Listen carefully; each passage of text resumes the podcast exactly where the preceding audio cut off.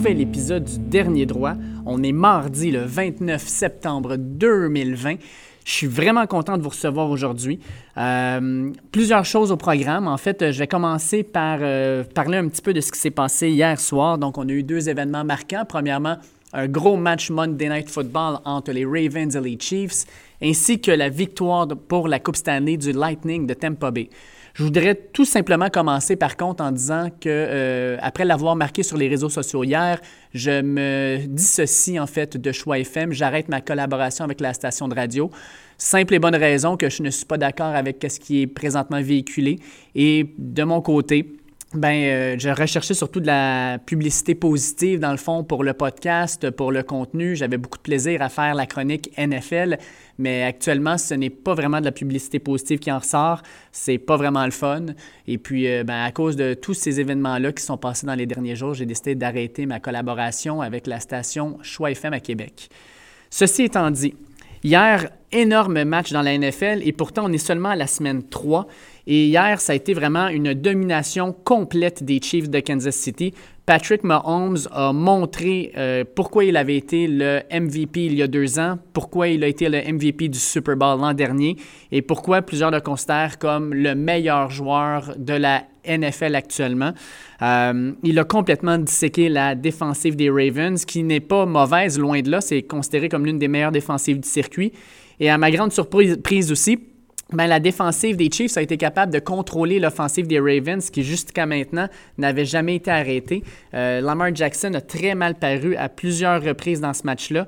Et euh, quand on regarde les statistiques au final, euh, on se retrouve avec les Ravens avec 20 points seulement contre 34 pour les Chiefs.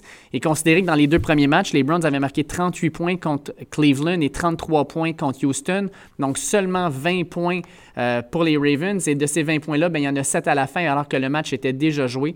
fait que ça fait en sorte que les Chiefs viennent de s'installer confortablement dans ce qu'on appelle communément le siège du conducteur. tout le monde les considère comme la meilleure équipe de la Ligue. Euh, ça ne fait plus aucun doute. Euh, je pense qu'il y a certaines équipes qui vont euh, probablement les Je pense que les Ravens n'auront pas dit leur dernier mot. Ils vont quand même pouvoir rebondir rapidement de cette défaite-là. Mais Seattle, tant qu'à moi, a quelque chose à dire là-dedans. Je pense que les Cowboys vont montrer des belles choses dans les prochaines semaines. Du moins, je l'espère, parce qu'ils ont en tout cas les pièces offensivement pour se tenir avec les Chiefs. Défensivement, euh, je ne suis pas très sûr de ça, mais ça restera à voir. Euh, il y a quelques autres équipes, tant qu'à moi, qui pourraient probablement les chauffer. Euh, peut-être les Patriots, on va le voir éventuellement. Ils jouent l'un contre l'autre cette saison. Je pense que les Patriots surprennent la majorité des, analystes actuellement. Puis, ben, dans l'Ouest, on va le voir, là, peut-être pas pendant la saison, mais à la fin de l'année, si ça se rencontre au Super Bowl, je pense qu'une équipe comme euh, les Cards de l'Arizona pourrait aussi être un problème. Donc, on va regarder dans le fond un peu euh, où est-ce que tout ça va nous mener, mais les Chiefs, euh, jusqu'à maintenant, passent chacun de leurs tests haut la main. ils ont commencé la saison quand même contre les Texans, victoire facile. La semaine dernière contre les Chargers, c'était pas facile. c'est peut-être pour ça aussi que la majorité du monde pensait que les Ravens allaient gagner. Puis là, ben, Patriots la semaine prochaine, Raiders ensuite, Bills dans trois semaines. Euh, les trois prochaines semaines seront difficiles pour les Chiefs, mais je ne doute pas qu'ils vont euh, être capables de probablement aller chercher trois victoires, au moins deux, peut-être trois. Et euh, les, duels qui seront attendus, je vous dirais, le 29 novembre, ils vont jouer à Tampa Bay contre Tom Brady, son offensive, qui, de semaine en semaine, paraît de mieux en mieux. on va jouer aussi contre les Saints le 20 décembre. On va jouer à la Nouvelle-Orléans. Encore là, les Saints, ben, on en a parlé un peu à la radio hier, mais en gros, Drew Brees, actuellement, ça va vraiment pas bien. C'est le corps arrière qui a lancé le moins de passes, euh, qui traverse 20 verges dans les airs dans la Ligue. Il n'en a fait que 3 actuellement. Euh, et je pense sincèrement que si Jameis Winston avait été le corps arrière partant des Saints depuis le début de la saison, peut-être que les Saints seraient 3-0. Peut-être aussi que James Winston aurait lancé neuf interceptions, on ne le sait pas, mais euh, je pense qu'il donnerait actuellement une meilleure chance aux Saints de gagner. Est-ce que euh, on va vouloir le mettre sur le banc, euh, mettre le, joueur de concession, le visage de notre équipe, le leader de l'équipe sur le banc pour James Winston? Vraiment pas sûr de ça. Quoique si les Saints continuent à avoir de la difficulté offensivement et à perdre, ça ne me surprendrait pas qu'on voit un changement dans les 5 à 6 prochaines semaines. Au niveau de la NFL aussi, ça ne me surprendrait pas qu'on voit des changements lors des prochaines semaines au niveau des entraîneurs-chefs de deux équipes. Les Falcons d'Atlanta qui se sont écrasés encore une fois contre les Bears de Chicago. Ça fait deux semaines de suite qu'ils échappent à un match qu'ils avaient euh, vraiment sous contrôle. Contre les Cowboys de Dallas, ils menaient par 20 au troisième quart. Ils perdent le match. Et euh, hier, avant-hier, en fait, euh, il menait confortablement par 16 points contre les Bears de Chicago qui n'allaient nulle part. Et Nick Foles, euh, qui lui revient, revient des morts, on le place à la place, on, remplace Mitch Trubisky avec Nick Foles et il ramène l'équipe pour gagner. sincèrement, là, les les Falcons d'Atlanta sont pas capables de finir les matchs. Et ça, c'est euh, un problème, non pas avec les joueurs, mais avec l'équipe d'entraîneurs qui semble, euh, à chaque fois qu'on a une avance, euh, devenir plus conservateur. On, sent que les, les, les, jeux qui sont appelés sont pas aussi intéressants que ce l'était avant. Puis au niveau défensif, bien, les joueurs sont mal préparés à justement cette, cette 4-5 dernières minutes-là. Euh, fait que ça fait en sorte qu'on a, euh, a une équipe qui, s'effondre et qui s'effondre très souvent. Euh, tout ça a commencé, je pense, contre les Patriots au Super Bowl alors qu'ils avaient échappé une avance insurmontable, selon certains, et qu'ils ont perdu le Super Bowl. Et depuis ce temps-là, cette équipe-là n'est plus la même. ils ont clairement un un petit complexe d'infériorité lorsqu'ils ont l'avance au quatrième quart et dès que ça commence à être serré, euh, ils perdent leurs moyens. Je pense que ça va nécessiter un changement d'équipe d'entraîneur pour tenter de remettre ces, joueurs-là dans le bon, le bon état d'esprit. Au niveau de la Ligue nationale, hier, enfin, le le Lightning de Tampa Bay a gagné la Coupe Stanley. Ça fait deux ans que le Lightning est la meilleure équipe de la Ligue, mais malheureusement, l'an dernier, ça avait été une humiliation totale, une élimination aux mains des Blue Jackets de Columbus dès la première ronde. Et là, cette année, bien, clairement, cette équipe-là était en mission. Euh, ils ont bien joué dans la bulle. Ils ont commencé tranquillement. En fait, là, les, huit, les, premiers matchs là, de, qualification, ça n'avait pas été à leur goût, ça n'avait pas été fort. Mais dès qu'on a commencé les séries éliminatoires, on dirait que le, Lightning a mis une vitesse supérieure et a été vraiment dominant dans la majorité de ses séries. Euh, et surtout, Braden Point a été euh, absolument essentiel à cette équipe-là, ce qu'on appelle communément un joueur clutch qui a marqué les gros buts au gros moment en prolongation. Euh, dans le match final, c'est lui qui a marqué le premier but. Euh, c'est vraiment une équipe qui était bien bâti. Victor Edmund, c'est le, corps arrière, c'est le, défenseur le plus dominant, euh, non seulement du Lightning, mais je pense qu'actuellement, ça devrait être le meilleur défenseur de la Ligue, même si on le, le nomme pas trop souvent là-dessus. Euh, puis tout ça a été fait aussi sans Steven Stamkos, qui pendant longtemps a été considéré comme le meilleur joueur de cette équipe-là. Euh, et j'ai l'impression que Steven Stamkos, oui, il va soulever la, la Coupe Stanley, mais je ne sais pas si son association avec le Lightning va se terminer. son contrat est quand même important. On pourrait sauver de l'argent, justement, puis aller signer nos jeunes joueurs qui, eux, ont l'air à pousser. Et pour Steven Samkos, Peut-être que c'était sa dernière saison avec le chandail du Lightning de Tampa Bay sur les épaules. À savoir où il va aller ensuite, on verra. Mais ça reste quand même que cette équipe-là euh, tu perds ton meilleur sniper, ton meilleur joueur, puis malgré tout, euh, l'équipe continue à, rouler puis à gagner. Ça montre la, façon dont Julien Brisebois en particulier et euh, Steve Eiserman avant lui ont construit cette équipe-là. Une équipe avec beaucoup de profondeur, une équipe basée beaucoup sur la vitesse. Et puis euh, avec un gardien de but, Andrei Vasilevski, qui a été dominant pendant les séries et qui euh, clairement a profité du trois mois de, vacances pour se remettre en santé, pour être euh, bien positionné, pour bien performer pendant les séries. Et ça a finalement donné une Coupe Stanley, la première depuis 2004 pour le Lightning, le deuxième de son histoire. Et juste vous dire, le Canadien de Montréal, sa dernière Coupe Stanley, c'est en 93 c'est-à-dire l'année après l'introduction du Lightning dans la Ligue nationale. Euh, le Lightning est arrivé en 92, ce qui veut dire que depuis la première Coupe Stanley du Canadien de Montréal, le Lightning de Tampa Bay a gagné deux Coupes Stanley de plus que le Canadien, ce qui est énorme. Et moi, ça me, ça me fâche sincèrement. J'en parlais avec euh, des, amis dernièrement, puis je leur disais, je trouve ça dommage que la Coupe Stanley s'est jouée entre Tampa Bay et Dallas, soit euh, deux, deux villes qui n'ont pas grand-chose à faire dans leur équipe. Oui, le Lightning, là, dernièrement, il y a, une foule, puis bon, il y a l'air d'avoir de l'ambiance. Mais Tampa Bay, leur sport euh, numéro un, c'est pas le hockey, c'est même pas le baseball, c'est le football. Euh, tous les yeux sont tournés sur Tom Brady, sur Gronk et compagnie. Fait que le, le Lightning, euh, on a vu des célébrations hier, là, mais c'est, on s'entend qu'il n'y aura pas 1,5 million de personnes à l'extérieur pour célébrer une parade, même s'il n'y avait pas eu le COVID. Euh, c'est, c'est pas une ville de hockey. Puis Dallas encore moins, c'est une ville des Cowboys de Dallas, une ville de football. Je trouve ça dommage de voir la Ligue nationale mettre en valeur des équipes dans ces marchés-là, alors que dans le Nord, où on est complètement fou de hockey, malheureusement, la Coupe Stanley, ça fait longtemps qu'on ne l'a pas vu chez nous, euh, plus de 25 ans, et puis ça fait, ça, ça, fait mal au cœur un peu de voir ça. Même si c'était gagné dans le Nord des États-Unis, que ce soit les Rangers de New York, ça me dérangeait moins quand c'était les Blackhawks de Chicago, euh, quand c'était des équipes qu'on appelle les Original Six, des équipes de, de, qui, qui, ont toujours eu du hockey, euh, des villes qui ont toujours eu du hockey, ça. Ça, ça m'attriste un peu, je vais vous avouer. Après, euh, après tout ça, euh, je vous présente un segment qu'on a fait, euh, Jean-François Lemire, Simon Descoteaux et moi, hier, en fin de journée. Un segment sur la NBA, parce qu'on a enfin un, un, duel pour la finale, duel entre le Heat de Miami ainsi que les Lakers de Los Angeles. on a fait ce segment-là avant d'apprendre que Doc Rivers, l'entraîneur des Clippers, a décidé de donner sa démission et de ne plus revenir comme entraîneur-chef des Clips. Euh, on en aurait probablement parlé à ce moment-là. On va sûrement en reparler de toute façon dans, euh, la prochaine semaine, semaine et demie, parce qu'on a euh, décidé de se reparler en cours de finale de l'NBA pour donner nos impressions sur ce qui se passe puis voir un peu où est-ce que ça va s'en aller.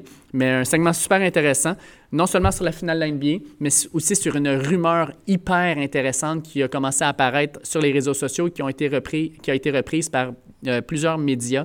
Donc, je vous fais écouter ça à l'instant.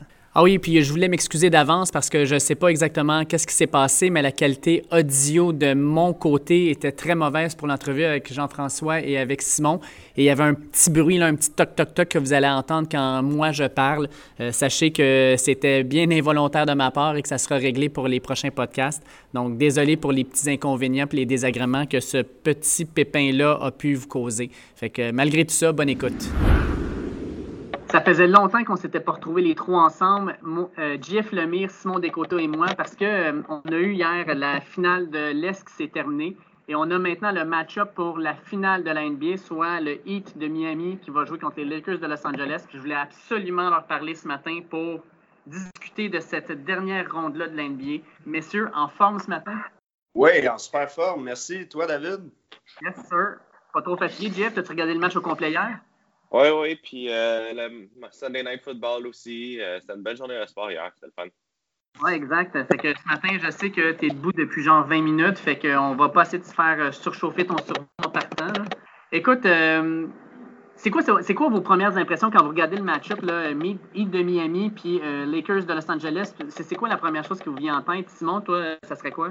Ben moi, c'est un match-up que, que, je trouve très excitant. J'ai on, on, dirait que c'est vraiment deux, deux euh, antipodes un peu. D'un côté, tu as les gros noms, LeBron James, Anthony Davis, euh, une équipe de LA, de superstars, des gros noms. De l'autre bord, tu as une jeune équipe qui je trouve, qui est un petit peu plus euh, balancée, que le bench s'implique beaucoup, qui sont rapides, qui ont faim. Puis, tu sais, encore, tu as des noms un peu excitants, Butler, puis plusieurs jeunes joueurs qui, ont vraiment pris leur place cette année. Fait que je trouve que ça va vraiment être un match-up. Euh, ça va être excitant. J'ai de la misère à prédire un peu le résultat, mais euh, ça, je suis sûr que ça va être des bonnes parties en tout cas. De ton côté, JF? Moi, j'en reviens pas que le Heat se soit rendu aussi loin. On dirait qu'à chacune des séries, euh, sauf peut-être la première contre Indiana, je voulais gager contre eux à chaque fois. que ça arrive sur le dos de Duncan Robinson puis de Tyler Hero, ça fait aucun sens. Iguodala qui joue comme s'il avait 25 ans. Euh, je suis vraiment, vraiment surpris. Honnêtement, à chaque série, j'ai euh, gagé contre le Heat. Puis je les regarde jouer, puis c'est super beau comment ils jouent. Je suis vraiment, je suis vraiment, vraiment impressionné.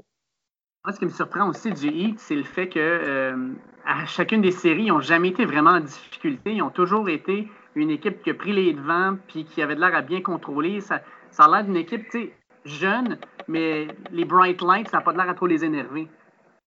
Non, exact. Je pense que les jeunes de cette équipe-là, ils, carburent à ça, les, gros matchs, puis euh, il n'y a pas eu de performance super. avec Tyler Hero qui a sorti des games de 30 points. à Abedayo qui a été super performant. On dirait que moi, cette équipe-là peut t'attaquer de tellement de côtés différents. Ils sont tellement. Ça tire, le ballon, il bouge. Moi, moi je les aime beaucoup. Là. Je pense qu'ils.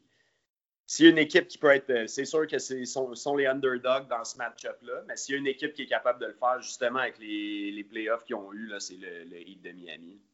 Ils jouent comme les, euh, les, Warriors de Golden State, un peu à bouger la balle, à prendre énormément de trois points, euh, à jouer avec vraiment beaucoup d'enthousiasme. Mais au lieu que ça soit des noms comme Seth Curry, Clay Thompson, euh, Draymond Green, c'est Tyler Hero, Duncan Robertson, Robinson, euh, Goran Dragic. Il joue. Ouais, on... je l'avais oublié un petit deux ans. Là. Il y a comme un deux ans que j'avais effacé de ce gars-là dans ma vie.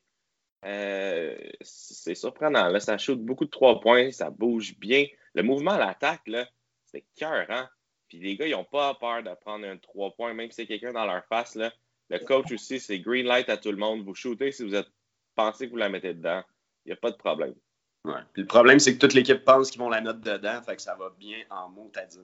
Ah ouais, Tyler Hero, là, présentement, il tire dans des nets de, de, de soccer. Là. C'est, il est gros, gros, gros, gros, gros, le trou. Là.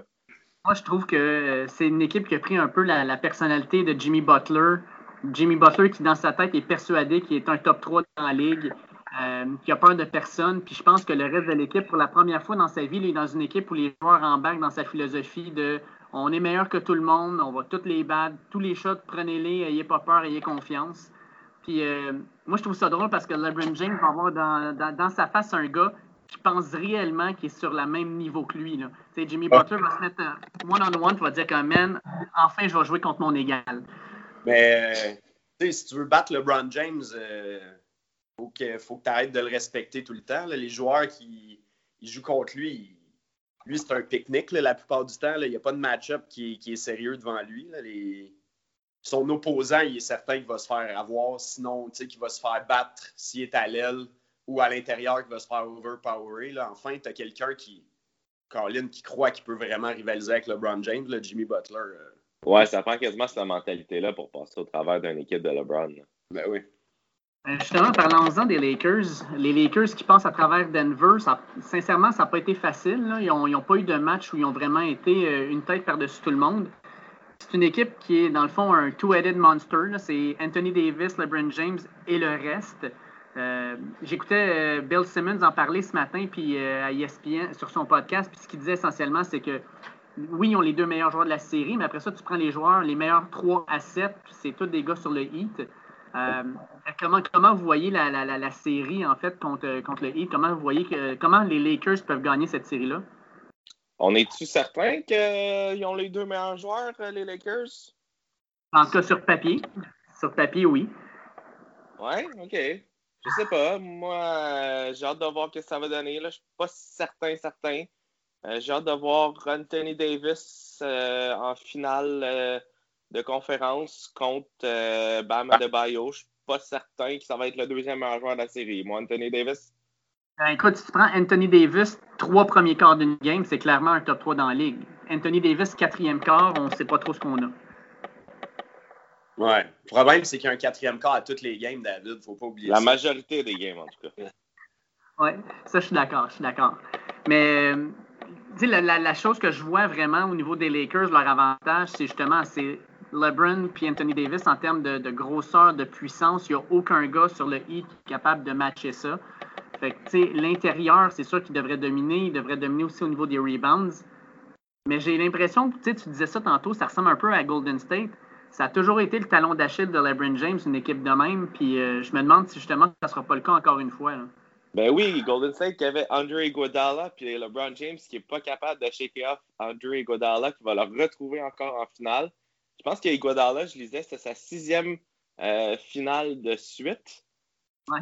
Euh, je ne sais pas combien il en a fait avec Golden State. Là, je pense cinq avec Golden State. Puis là, cette année, il change avec le Heat. Il se retrouve encore en finale. Euh, c'est quand même cool. je pense que ça va être lui qui va être chargé d'avoir LeBron quand même assez souvent. Euh, je ne sais pas s'il va jouer autant de minutes que LeBron, mais moi, je pense que tu dis, il n'y en a pas qui sont capables de euh, powerer je pense que Bam sur Anthony Davis, ça va être le match-up à surveiller. LeBron James, à 36 ans, je ne sais pas s'il est encore capable de prendre le, workload de l'offense pendant toute la partie il va falloir qu'il défère un peu, puis il va être obligé d'aller à Anthony Davis, aller à Anthony Davis, parce que sinon, ils n'ont pas, euh, pas de, gros créateurs de, de, jeux comme que le Heat peut avoir. Puis ce match-up-là, Anthony Davis puis Bam Adebayo, je pense que j'espère que les refs vont les laisser aller un peu puis qu'ils ne vont pas caler trop de fautes. Là. Souvent, les, euh, refs qui, euh, qui, font les, les, games des Lakers, ils ont le sifflet un peu facile, puis ils ont un peu le superstar treatment, là, LeBron puis Anthony Davis. J'espère qu'ils vont les laisser jouer un petit peu plus. Moi, euh, je suis d'accord avec un de tes deux points, le GF, que le match-up, ça va être euh, Bam puis euh, Anthony. Par contre, quand tu parles, on dirait qu'année après année, tout le monde dit OK, LeBron James, il ne pourra pas prendre le workload, il va ralentir. Le, LeBron James, il, a probablement la meilleure éthique de travail de toute la ligue. Il prend soin de son corps. Moi, je pense qu'il va être top shape. Je pense qu'il peut prendre toutes les minutes de chaque match, puis ça va être un. Ben, comme d'habitude, c'est lui le meilleur joueur de la ligue, selon moi. Je pense que ça va passer par lui, le succès des Lakers. parce que je regarde le, roster, justement, les, Lakers en ce moment. T'enlèves Davis, t'enlèves James. Puis euh, le Heat détruit les restants de cette équipe-là. c'est même pas une. même pas une compétition, mais lui, il est vraiment capable de faire la différence des deux côtés du, euh, terrain. ça va passer par Davis, Abedayo. Ça va, ça va se battre, ça va être serré, mais après ça, la clé, c'est d'empêcher LeBron James de. Parce que même si le Heat sont en feu et ils tirent de partout, LeBron James va être capable de garder les Lakers dans le match. Je suis pas mal convaincu. Fait que ça va être je pense que ça va être ça la clé d'arrêter LeBron. Parce que les, stats qu'il a en ce moment en playoff, 27 points, 10, 10 euh, rebonds, 9 assists, c'est. Euh, il average presque un triple-double par game. J'ai bien hâte de voir comment les Heat vont, gérer LeBron, mettons. Ben, à ce niveau-là, checkez bien ça. Moi, je vois ça comme euh, Eric Spolstra. On s'entend que c'est l'ancien coach de LeBron. Il le connaît quand même assez bien. Moi, je sais pas pourquoi, mais j'ai le feeling qu'ils vont essayer de dire à LeBron, essaie de nous battre par toi-même. On va neutraliser Anthony Davis. Puis je pense qu'ils vont lui donner le même traitement qu'ils ont donné à Yanis. Ils vont le laisser, euh, ils vont laisser à l'extérieur de la boîte. Écoute, tu t'attends de prendre des 20-footers, vas-y, amuse-toi, mais on ne te donne pas à boîte, tu ne peux pas rentrer à l'intérieur. Euh, on va le garder à l'extérieur, puis on va leur dire, ben, euh, soit LeBron, tu shoots, tu essaies de gagner, ou sinon, tu donnes ça à Kyle Kuzma, à Caruso, à peu importe. Là, puis euh, on, va, on va voir si vous autres, vous êtes capables de nous battre. Oui, exactement. C'est vraiment à peu importe. S'il ne donne pas à Anthony Davis, c'est vas-y, shoot n'importe qui d'autre qu'Anthony Davis ou LeBron James. Shooter, puis shooter de loin, je pense que c'est ça qu'ils vont vouloir.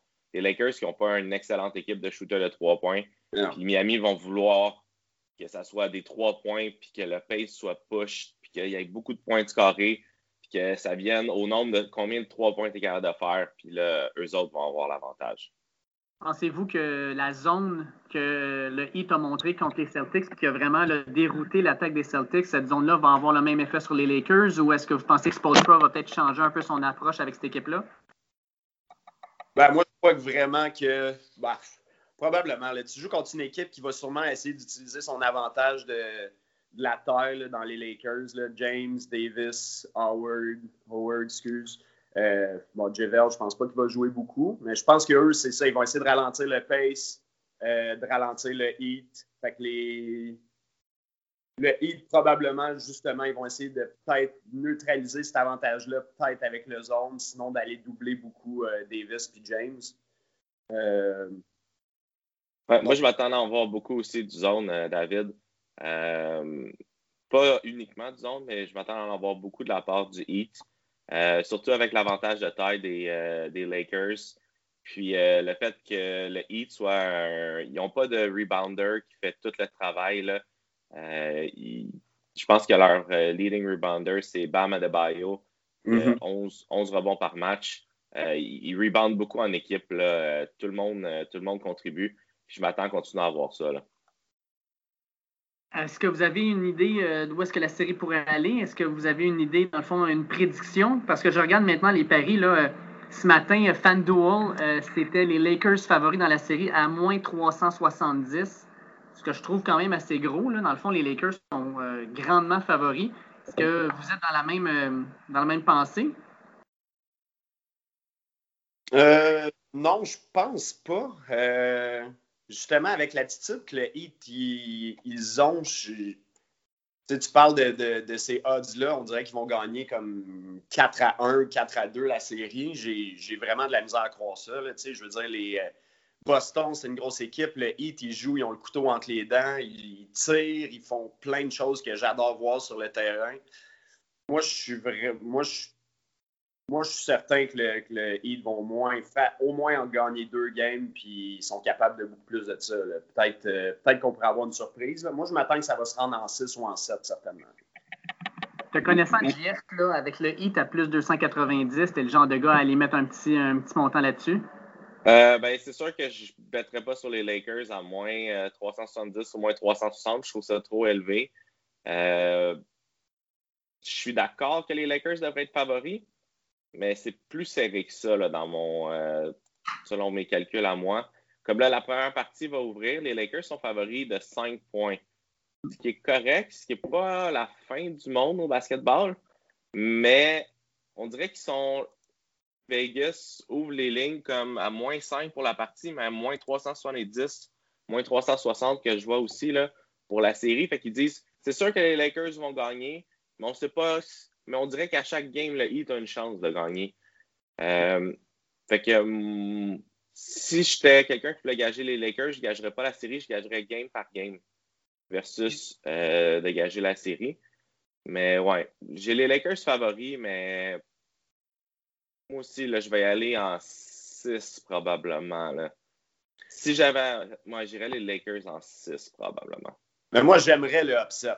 Moi, euh, c'est sûr que je prends pour Miami tout le long de cette série-là. Moi, je, vais moi aussi, Simon.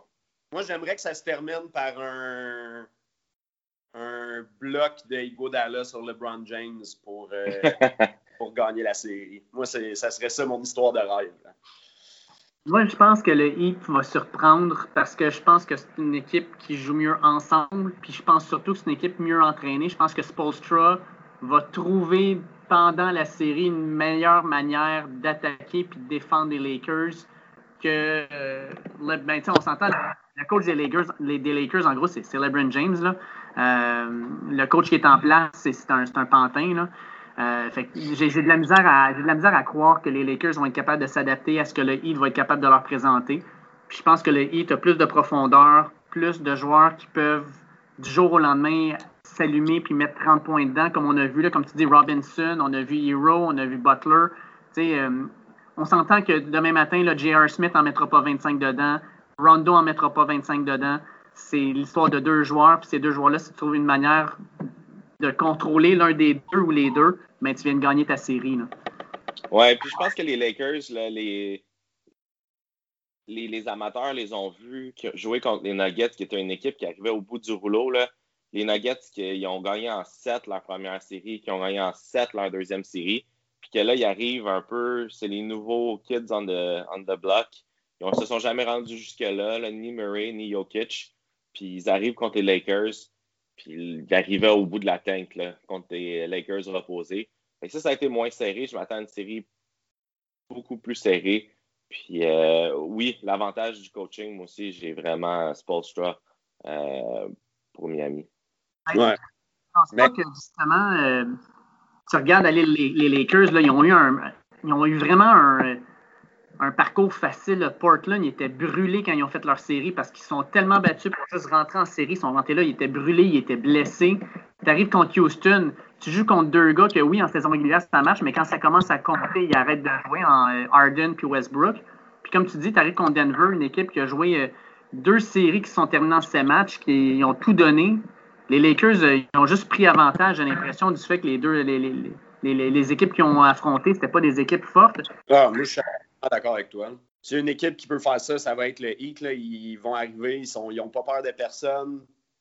Eux, LeBron James et Anthony Davis, ils, ont envie de jouer, ils ont faim de jouer contre ces deux gars-là. Le problème, c'est qu'après LeBron James et Anthony Davis, tu regardes l'équipe des Lakers, puis ça chute, là, de, c'est vertigineux, là, comment les.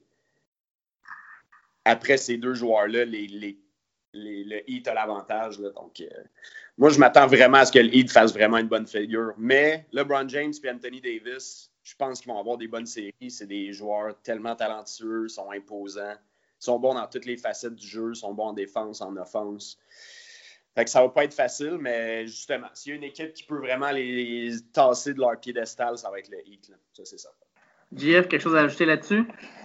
Euh, non, mais je regardais les odds. Euh, je regardais pour euh, des paris. J'aime beaucoup souvent aller de ce, côté-là, de cet angle-là.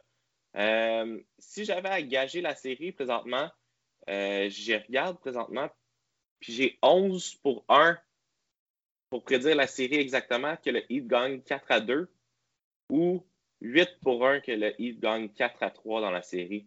Donc, si vous voulez bêter le Heat, moi, je pense que ça va être une série au moins de 6 matchs si le Heat gagne. Je ne vois pas les Lakers euh, perdre en 4-1 ou 4-0. Puis je ne vois pas la NBA, mais ben, je ne vois pas les refs de la NBA laisser les Lakers perdre en 4-0 ou 4-1 non plus. Là. Euh, donc, ces deux paris-là, 11 pour 1 pour 4, 4 à 2 le Heat, puis à 8 pour 1 4 euh, à 3 le Heat. Je trouve ça quand même assez intéressant. D'accord avec toi. dernière chose avant de passer à un autre sujet. C'est-tu un match-up rêvé pour la NBA? Parce que je regarde la Ligue nationale de hockey, leur finale Tampa Bay Dallas, deux marchés qui s'en foutent, mais totalement du hockey. Sincèrement, il doit y avoir plus de monde au Canada qui regarde la finale que dans les deux marchés où il y a la finale. Euh, alors que la NBA, on se retrouve avec Los Angeles puis Miami, deux des plus gros marchés de basketball aux États-Unis pour l'NBA, c'est, le scénario rêvé. Puis, ben, tu as, les deux énormes marchés, mais c'est deux équipes qui, transcendent un peu juste les villes. D'un côté, tu as les super puissances, tu as LeBron James, Anthony Davis, c'est des stars internationales. Euh, les, ben, les Lakers, qui est la grosse équipe de la, peut-être avec les Celtics de la NBA tu as l'expérience, les, superstars, tu as LA, puis de l'autre côté, tu as les Young Guns de Miami qui s'en viennent, euh, qui, vont être, qui sont super excitants à regarder, qui, que tout le monde sont tombés sur le radar d'un peu tout le monde au, euh, courant des playoffs. Tout le monde était euh, ambivalent par rapport à Miami. Maintenant, ils font l'unanimité. Tout le monde les aime. Tu as des jeunes joueurs qui font des performances complètement folles. c'est sûr que ça va être tellement c'est sûr que ça va être une finale euh, très, très regardée. Ça va être super excitant. Pas juste pour la NBA, pour les gens qui produisent du contenu comme toi aussi, David, ça doit s'écrire tout seul, là, ces affaires-là. C'est facile de jaser de ça. ah, écoute, tu as les LeBron haters, tu as les LeBron lovers, euh, name it, il y, a, de quoi faire. Puis Jimmy Butler, man, c'est tout le monde est contre moi, puis euh, moi, je suis meilleur que tout le monde. C'est c'est magique. Là. C'est, comme tu dis, c'est du contenu à, à la pelletée. Là. Mm-hmm. ouais, Même Tyler Hero, là, y a-t-il quelqu'un qui aime pas ce genre de joueur-là? Ah c'est hallucinant. écoute, on, on, passe à un autre sujet parce que euh, j'ai entendu ça la semaine dernière. Je suis tombé de ma chaise. Je me suis dit, ça, il faut que j'en jase avec vous autres. Dans le podcast de Bill Simmons de la semaine dernière, euh, il dit sur Twitter, il y a une rumeur qui a commencé à sortir, puis lui, il la reprend. Puis je me dis que si Bill Simmons reprend une, rumeur, c'est qu'il n'y a pas de fumée sans feu. Ce qu'il dit essentiellement, c'est que les 76ers seraient prêts à échanger Joel Embiid contre James Harden et d'aller chercher Mark D'Antoni, qui n'est plus l'entraîneur de Houston, pour devenir l'entraîneur des 76ers. les 76ers auraient euh, euh, Simmons en santé, espérons-le, au début de l'année prochaine. Tu ajoutes Harden à ça, puis Mark D'Antoni, qui est un génie de l'offensive. Puis pour ce qui est de Houston, qui avait une approche small ball qui a marché plus ou moins, tu donnes à Russell Westbrook son big, un Joel Embiid à 7 pieds quelques, euh, qui serait à ce moment-là affamé de gagner, qui voudrait prouver que cet échange-là, c'était une erreur, puis qu'il peut dominer tout le monde? Moi, quand j'ai entendu ça, je me suis dit, ça, ça serait le trade de la décennie, ça serait écœurant. Euh, qu'est-ce que vous en pensez? Euh, moi, moi, Harden, personnellement, c'est pas mon, pas mon préféré. J'ai l'impression que, tu sais, t'amènes Mike D'Antoni, qui est un, génie de l'offensive. Ben, maintenant, vous jouez du ISO 95% de la partie. Fait que ça, ça, sert plus à grand-chose. Mais I guess qu'ils ont déjà, a déjà coaché Harden. fait que ça devrait, ils devraient, ils doivent se connaître un peu de ce côté-là. Euh, moi, j'aime pas beaucoup le, style de jeu de James Harden. Embiid, je trouve, s'il est en santé, il apporte tellement une équipe. Puis comment tu veux qu'il s'entende bien avec Russell Westbrook? Parce que quand tu as Embiid, Westbrook, va, ça va être plus dur de faire son triple-double par game. Euh, moi, je pense que l'équipe qui va gagner, c'est celle qui va avoir Joel Embiid s'il est capable de rester en santé. Tant qu'à moi, c'est ça qui est certain. Ouais, moi, je, je comprends, le, je comprends le, raisonnement des deux équipes de vouloir se départir de leurs joueurs, mais je trouve que les deux équipes, c'est pas un bon fit, le joueur qu'ils vont recevoir. Euh, je vois pas, tu sais, le, small ball de Mike D'Antoni euh, avec James Harden, y a-t-il un moins bon fit à côté de James Harden? Tu sais, tu veux quatre shooters, souvent de trois points. Y a-t-il un moins bon fit pour le système de D'Antoni que euh, Ben Simmons? Il ne shooterait pas un trois points si c'était pour sauver, euh, pour trouver un remède à COVID-19. en fait, il ferait probablement un pump fake, puis après ça, il l'amènerait au basket. Ouais, c'est ça. Il n'y a plus personne qui respecte son pump fake, là, lui. Il pompe, puis il pompe tout seul. Euh, il n'y a personne qui va mordre à ça. Je sais pas. Je suis pas un fan.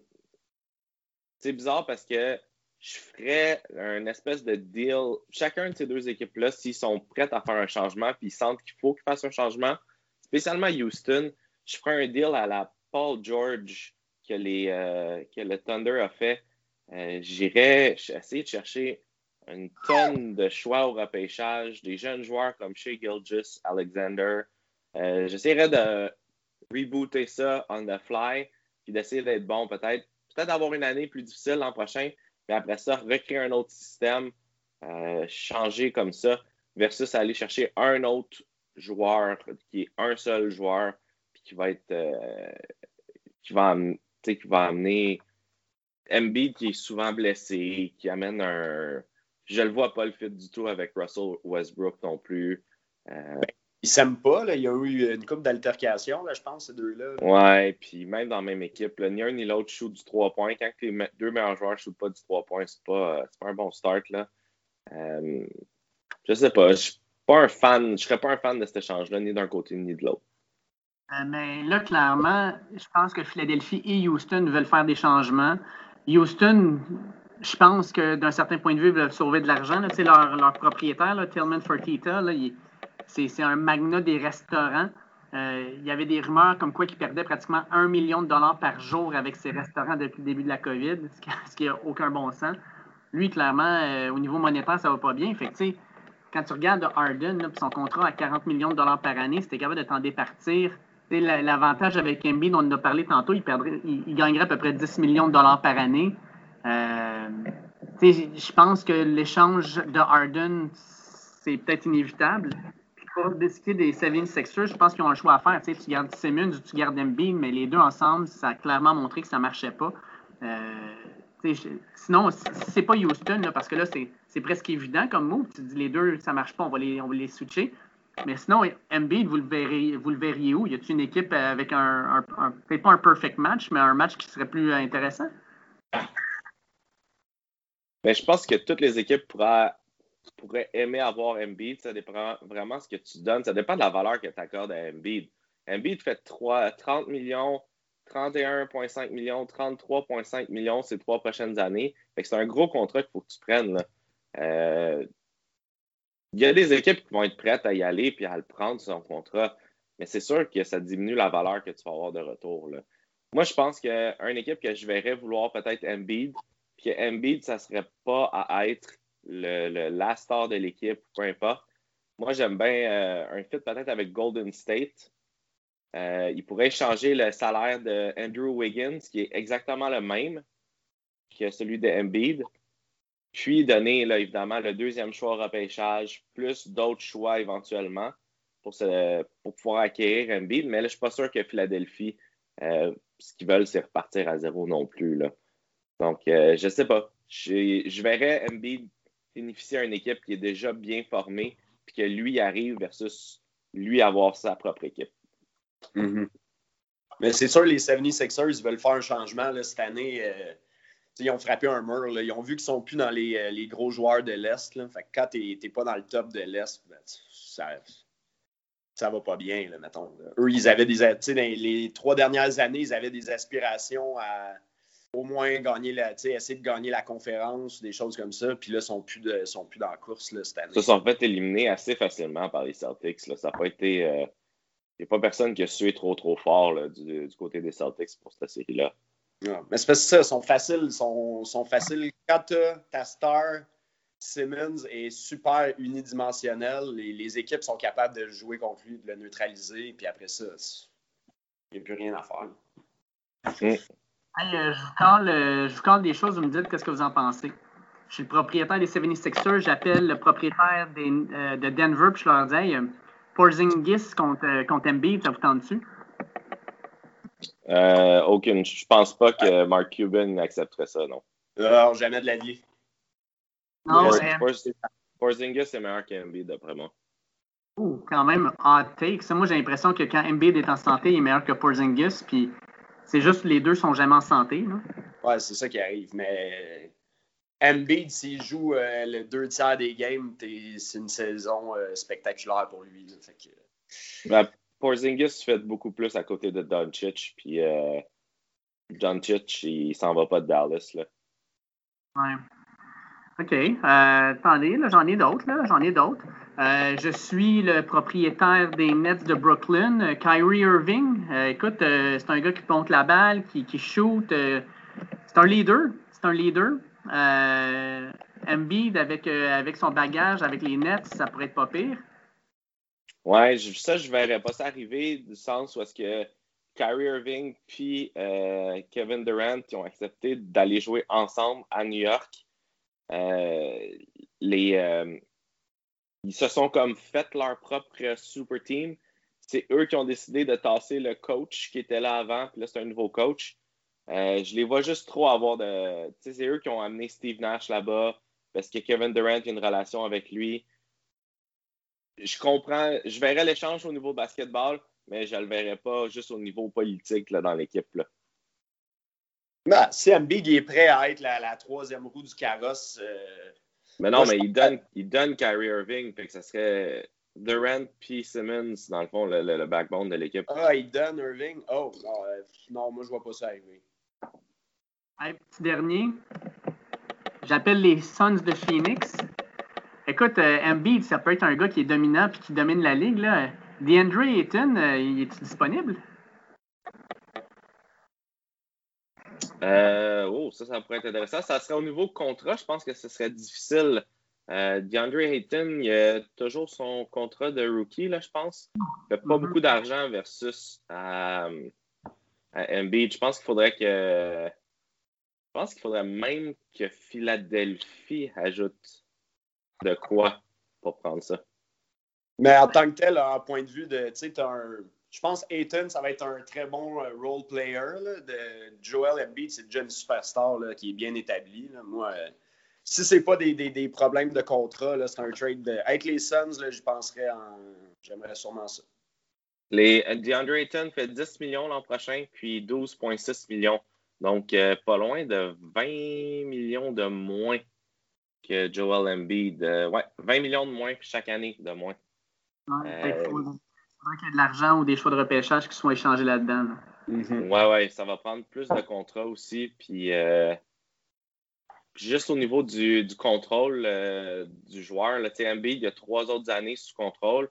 Euh, mais Ayton, même après son contrat recru, c'est encore c'est un restricted free agent. Là, il est encore sous, sous le, team control pendant plusieurs années. Je pense que j'aimerais mieux DeAndre Ayton. Je pense que juste un pour un avec les contrats, là, je pense que j'aime mieux peut-être DeAndre Ayton, moi. Ah, pas moi. ça serait, ça, écoute, ça serait intéressant, par exemple. Je pense que Ayton à Philadelphie, s'il est en santé, ça pourrait être intéressant. Il a montré des belles choses à la fin de l'année, puis surtout dans les séries, là, dans le, les huit games dans le fond du bubble, il a, il a montré des choses intéressantes. Puis Embiid, il a clairement besoin de changer d'air. Fait que ça ne me surprendrait pas qu'Embiid ait un autre maillot sur le dos, que ce soit Houston ou n'importe quel autre d'ici la fin de l'année. Ça se pourrait aussi. Mais en fait, je pense que les Philadelphie va vouloir faire des changements, que, que le veuille ou pas. Je pense que Philadelphie va falloir changer euh, des choses. Savez-vous que Philadelphie, leur joueur le mieux payé, c'est Tobias Harris? Tobias Harris qui fait 33,5, 36 millions, 38 puis 41 millions. Il est signé Ben, encore pour quatre autres années à des salaires complètement ridicules pour Tobias Harris. Là. Mais Tobias Harris, c'est pas un des meilleurs joueurs de la ligue, Jeff? Hmm. Pas sûr? Ah, on sait pas. Hein? Pense pas. Je pense qu'il ne rentre pas dans le top 15. Peut-être même Non. pas dans le top. C'est le Je pense 18e plus gros contrat de la ligue. Le combien? prendrais probablement le top 4 de Miami avant lui. tu sais. ouais, c'est le 18e plus gros contrat de la ligue, euh, Tobias, euh, Tobias Harris. Ça doit être un des pires contrats de la Ligue avec Westbrook, tant qu'à moi. Là. Ah, John Wall, ça doit être le pire. là. Personne ne veut de ça. là. Westbrook puis Wall, c'est incroyable combien ils font d'argent. Puis le pire, c'est que Wall, il fait bien de l'argent à rester chez lui et à faire de la physio. Ouais, ouais, ouais. Écoutez, messieurs, y a-t-il d'autres choses que vous voulez aborder ou que vous voulez parler? Moi, j'ai fait le tour. Là. Non, on pourrait, on pourrait s'en reparler après une partie ou deux, juste voir euh, comment que la série se, se dirige, qu'est-ce qu'on aime, qu'est-ce qu'on n'aime pas. Euh, ça, va être, ça va être très agréable euh, comme série. Ça commence quand, je pense, mercredi? Mercredi, tous les matchs sont à 9h le soir, heure de l'Est, parce qu'on veut me donner une chance au marché de Los Angeles d'avoir un heure de début qui a du bon sens. là. Cool, ça va être super bon. Euh, oui, on s'en faute, on s'en reparle au début de la semaine prochaine. Comme toujours, merci à Jean-François Lemire et Simon Descoteaux pour euh, s'être assis avec moi. Euh, écoutez, encore une fois, désolé pour la qualité du son pour cette entrevue-là. Euh, c'est pas dans mes habitudes, mais malheureusement, il y a eu un petit pépin technique, puis on va régler tout ça. Euh, je vous rappelle que le podcast Le Dernier Droit est disponible sur toutes les plateformes d'écoute, que ce soit euh, Google Podcast, Apple Podcast, Spotify, maintenant sur Amazon Music. Donc, il est pas mal sur toutes les plateformes. On vous invite à partager les épisodes, partager la bonne nouvelle, comme on dit. Ça nous ferait plaisir, dans le fond, de voir les épisodes euh, partagés et d'avoir un nombre d'auditeurs qui, en passant, est toujours en croissance, ben, croître plus rapidement encore. De plus, euh, le dernier droit est toujours euh, disponible aussi sur les réseaux sociaux, que ce soit Facebook, Twitter ou Instagram avec euh, le handle at dernier droit. Euh, vous pouvez venir suivre dans le fond les nouvelles sur nos différents euh, épisodes qui vont sortir. Comprenez aussi que via les réseaux sociaux, si vous avez des questions à envoyer à nos prochains athlètes qu'on va interviewer, j'essaie de les placer environ une semaine à l'avance. Donc, si vous avez des questions à leur poser, allez-y, envoyez-nous des messages via les réseaux sociaux ou via le courriel le dernier droit at gmail.com. On va aussi utiliser les plateformes de réseaux sociaux euh, lors de nos passages dans les médias, que ce soit au 91.9 alors que je participe à l'émission Le Tailgate de Charles-André Marchand les dimanches à 11h15 ou avec euh, la Zone Blitz, euh, qui est un... une page Facebook, en fait, un réseau social euh, d'amateurs de, football NCAA et NFL. Euh, non seulement j'ai quelques petites chroniques sur euh, leur site, que ce soit pour des paris sportifs ou le dimanche matin, on fait un podcast pour les matchs de la journée. Tout ça va être hébergé par, en passant, le 91.9 Sport qui vont héberger non seulement le dernier droit, mais aussi le podcast de la Zone Blitz. Je vous invite à aller là-dessus puis à aller écouter ça. C'est super intéressant. Donc, si jamais vous avez un petit peu de temps, alors écoutez ça, regardez ça, revenez-nous, euh, donnez-nous euh, vos commentaires et puis ça va nous faire plaisir de vous lire et puis euh, espérons-le aussi de pouvoir échanger avec vous. Sur ce, je souhaite de passer une excellente semaine et on se reparle dans les prochains jours avant vendredi. Attention vous autres. Ciao!